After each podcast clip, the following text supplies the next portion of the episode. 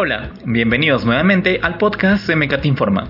Soy Jonathan Medina y hoy martes les compartiré una breve introducción de la columna de la edición del Boletín Brújula Financiera de esta semana, escrita por Harold Florida Chauca, Investment Advisor en Fondo Sura. La columna se titula Manejo activo versus manejo pasivo. Uno de los debates más importantes en el mercado de valores se enfoca en si los gestores activos de fondos mutuos, manejo activo, le agregan más valor en inversionista que un fondo indexado, manejo pasivo. Son más de cuatro décadas en este debate y cada año es más retador encontrar qué manejo es mejor. En la columna se analiza la migración de flujos de fondos activos a fondos pasivos en los últimos 10 años y se explica que este cambio se dio debido a que el manejo activo mantenía comisiones más bajas y una mejor rentabilidad registrada desde la crisis financiera del 2008.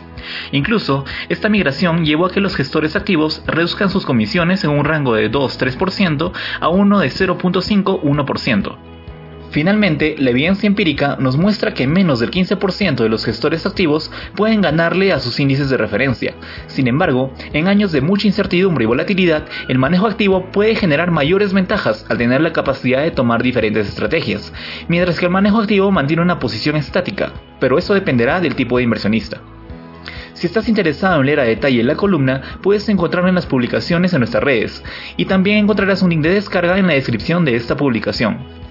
Bien, eso fue todo por hoy. Espero que el tema de la columna les haya parecido interesante y puedan leerlo a través de nuestras publicaciones.